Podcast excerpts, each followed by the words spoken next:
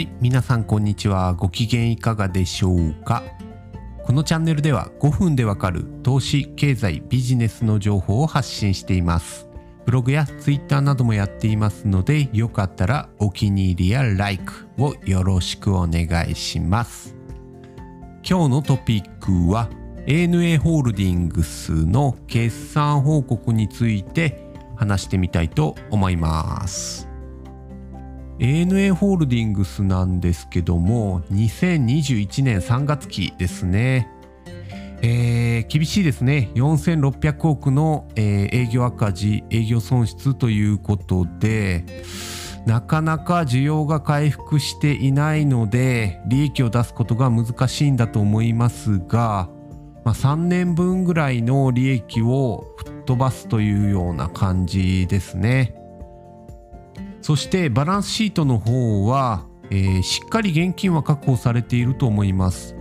長期の借入金で7500億ぐらいを調達し、まあ、現金と有価証券ですね。に割り振って、えー、流動資産として1兆2000億ぐらいを確保しています、まあ、この現金の水準で言うとまあ1年ぐらいは今の状態が続いても問題ないのかなと思いますが ANA ホールディングスの予想からすると来期ですね。来期というかまあもう今期ですね。2022年の3月期にはもう少し需要が回復して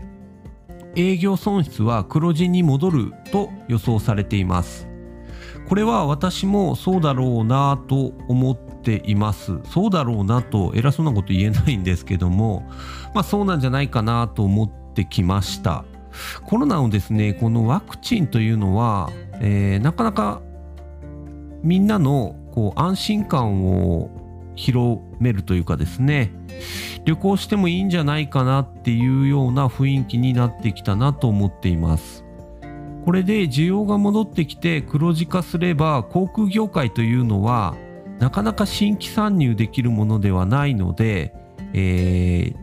まあ業績が復調さえすればですねえー、徐々に、え、黒字を積み上げていって今、えー、長期借り入れしているものというのは返済が進むので、まあ、それは、えー、長いビジョンで見ると問題ないのかなと思います。ただ以前のようなまあ、ドル箱路線で稼ぎまくるというような状態からは少し、えー、様相が変わっていますので、